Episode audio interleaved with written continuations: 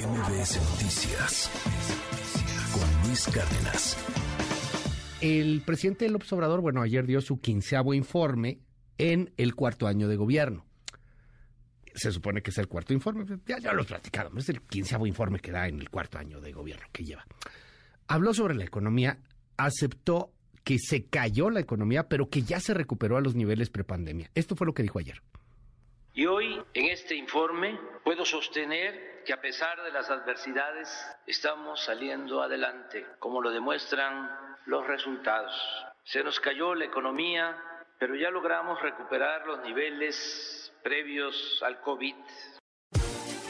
Tengo la línea telefónica y le aprecio mucho que me haya tomado la llamada al presidente del Consejo del Copa, de la Coparmex, perdón, José Medina Mora.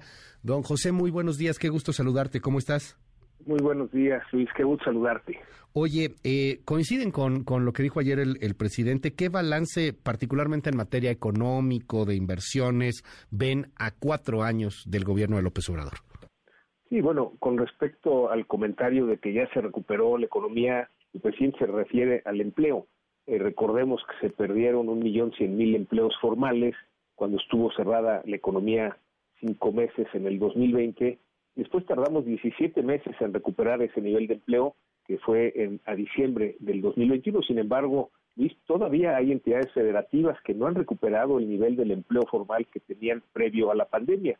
Pero cuando nos enfocamos, Luis, en, eh, la actividad económica, eh, no hemos recuperado el nivel de la economía que teníamos previo a la pandemia. Esta caída que hubo de 8,5% en el 2020, con un rebote de solo el 5% el año pasado y un crecimiento de 2 a 2,5% en este año, no alcanza a recuperar el nivel de la economía previo a la pandemia. De hecho, Luis, somos el único país de la OCDE que no hemos logrado recuperar el nivel de nuestra economía previo a la pandemia. Y con respecto a las inversiones, eh, efectivamente hay, hay eh, inversión extranjera, la mayor parte derivada de reinversión de utilidades de las empresas que están en nuestro país hay una cantidad enorme de proyectos de inversión que están detenidos esperando a ver si hay certidumbre jurídica para la inversión, sobre todo ante esta solicitud de consulta de los gobiernos de Estados Unidos y Canadá con respecto al TEMEC.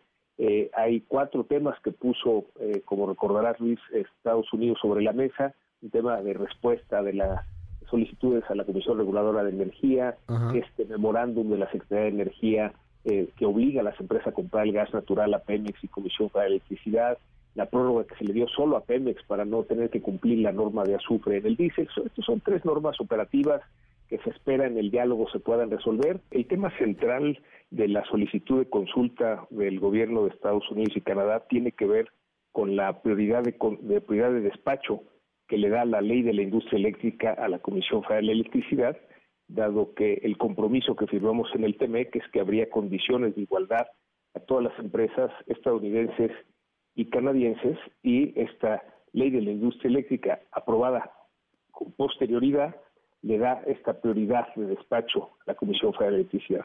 Esperamos, Luis, que se resuelva porque si hay una gran cantidad de proyectos de inversión que están detenidos esperando a ver si hay certeza jurídica para la inversión.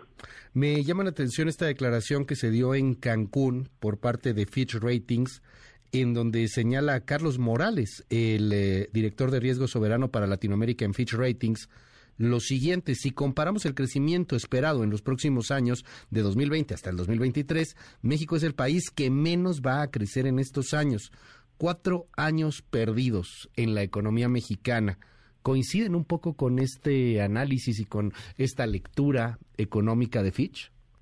Sí, de alguna manera estamos perdiendo la oportunidad de crecimiento simplemente cuando observamos, Luis, que eh, China perdió 4% de su comercio con Estados Unidos y que México solo pudimos aprovechar el 0.5%, mientras que otro país que está muy lejano, muy lejano como es Vietnam, aprovechó el 1.8, o sea, prácticamente la mitad de lo que dejó vender China lo está vendiendo Vietnam, estando a miles de kilómetros de distancia. Nosotros con solo cruzar la frontera no estamos aprovechando esto y, creemos, Luis, que es precisamente por esta incertidumbre jurídica para la inversión derivada de esta solicitud de consulta del TEMEC. Te, te, te, pido que me repitas este dato, la verdad no lo, no lo había escuchado de esa forma.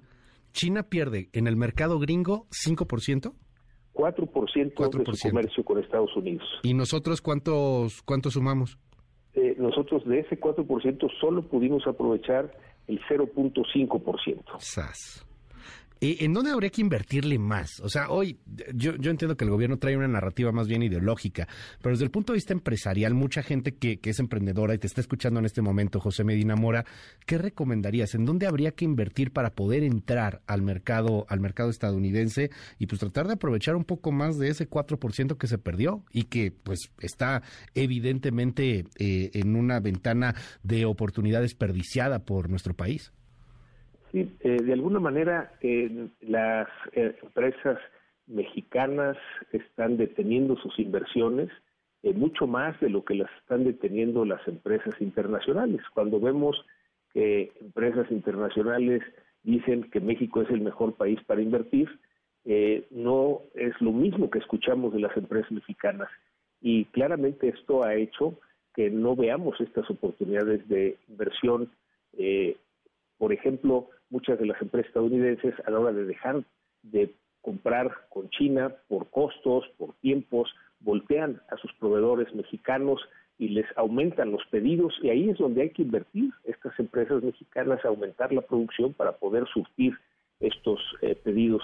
Hemos hecho un, estimado eh, que solo estamos pudiendo cubrir entre el 50 y el 70% de los pedidos adicionales que nos hacen las empresas americanas y ahí es en donde tenemos que invertir, es decir, ya están los clientes, ya están los pedidos y simplemente es esta decisión de apostarle a México y por eso la invitación a, invertir más para aprovechar estas oportunidades en el mercado de exportación, especialmente Estados Unidos. El presidente habló ayer también sobre la recaudación fiscal, sobre lo que se ha podido recaudar en impuestos. Esto fue lo que dijo. ¿Te parece si lo escuchamos, José Medina Mora? Sí. El plan de cero corrupción e impunidad y de erradicar los lujos en el gobierno nos ha permitido contar con alrededor de 2.4 billones de pesos extras. La cancelación de la condonación de impuestos ha significado ingresos excedentes por un billón 700 mil millones de pesos y el plan de austeridad republicana ha representado más de 300 mil millones de pesos el, el, tema de la austeridad, que para algunos es un austericidio, y el tema de la recaudación, que está bien que el gobierno recaude, pero que para otros también en algún momento se ha volcado hacia el terrorismo fiscal. ¿Qué leen ustedes en Coparmex? Y bueno, por un lado, desde luego que estamos de acuerdo en la austeridad en cuanto a evitar estos gastos superfluos que había, pero la austeridad bien entendida significa no nada más dejar esos gastos superfluos, sino también hacer las inversiones en los temas que tienen sentido. Ahí es donde nos parece que hace falta eh, invertir por parte del gobierno. Y desde luego en la parte de recaudación, eh, pues qué bueno que se terminen los privilegios, eh, la ley debe aplicarse para todos, sin embargo sí preocupa el que haya este exceso de acoso para las empresas que hace que pues finalmente todos tenemos que cumplir la ley, sin embargo no tiene por qué ser convertirse esto en lo que eh, denominas Luis este terrorismo fiscal, ¿no? Y ahí invitamos a las empresas a no dejarse, la ley está de nuestro lado, simplemente hay que cumplirla. Finalmente, tengo aquí un, un, contador, eh, y lo tengo para todos los sexenios, no solamente para este, porque creo que es muy importante tener el tiempo pues más o menos establecido. Son 759 días lo que le queda a este presidente en el gobierno. 759 días. Puede ser mucho, puede ser muy poco. ¿Qué se puede hacer? O también te pregunto qué opinión te merece, pues esta versión, esta posición de muchos en torno a decir, este ya fue el sexenio perdido, esperemos que termine y ya ahora que venga el siguiente o la siguiente presidente o presidenta, pues nos ponemos a reconstruir. Sí, yo creo que es importante no perder estas oportunidades, hay que aprovecharlas y ahí pues cada empresa en su sector tiene que hacer ese análisis de en dónde invertir, eh, pero como gobierno, desde luego, eh, hay temas que nos eh, quedan a deber y que es importante poner énfasis en la parte de la salud, por ejemplo, con la cancelación del Seguro Popular, pues 20 millones de mexicanos dejaron de tener ese servicio, hoy sabemos que hay 15 millones de recetas del Seguro Social que no fueron surtidas el año pasado, pedimos que haya una revisión en la estrategia de compra de medicamentos para que existan estos medicamentos que ya se habían logrado. El Seguro Social surtía el 98% de sus recetas, ahora bajó al 91%. Por otro lado, en la educación hay mucho que hacer, no podemos perder este tiempo, Luis. Teníamos ya un rezago de dos años en la calidad de educación, de acuerdo con los parámetros de la OCDE, y sabemos que en la pandemia pues por lo pronto en el regreso a clases presenciales, un millón seiscientos mil alumnos no regresaron a las aulas. Es importante trabajar desde ahora para recuperar esa calidad de la educación y desde luego en la cuestión de seguridad. Es clara la creciente inseguridad en todo el país y por lo mismo no se puede dejar eh, dos años a, que se siga creciendo esta inseguridad, es algo que tiene que hacer y desde luego desde la ciudadanía hacemos esta petición al Estado, por mandato constitucional les corresponde al Estado darnos esa seguridad y queremos recuperar ese México en paz que todos queremos. ¿Todavía no es un sexenio perdido para ti? Eh, no, tenemos dos años por delante que tenemos mucho que hacer, cada quien desde su trinchera lo que le corresponde, las empresas, por un lado los organismos empresariales y el gobierno tiene mucho por hacer, hay temas que tiene que cubrir, si bien es cierto que hay algunos logros, pues también hay temas pendientes y no se puede pensar que esto ya se terminó hasta que pase este último día del sexenio. Entonces hay mucho por hacer y desde luego desde la ciudadanía tenemos que exigir a las autoridades que cumplan con todas estas promesas, con los mandatos que tienen constitucionalmente. José Medina Mora, presidente en Coparmex, gracias por la comunicación. Buen día. Muy buen día, muchas gracias Luis. Un saludo a toda tu audiencia. Gracias, es José Medina Mora de Coparmex. MBS Noticias con Luis Cárdenas.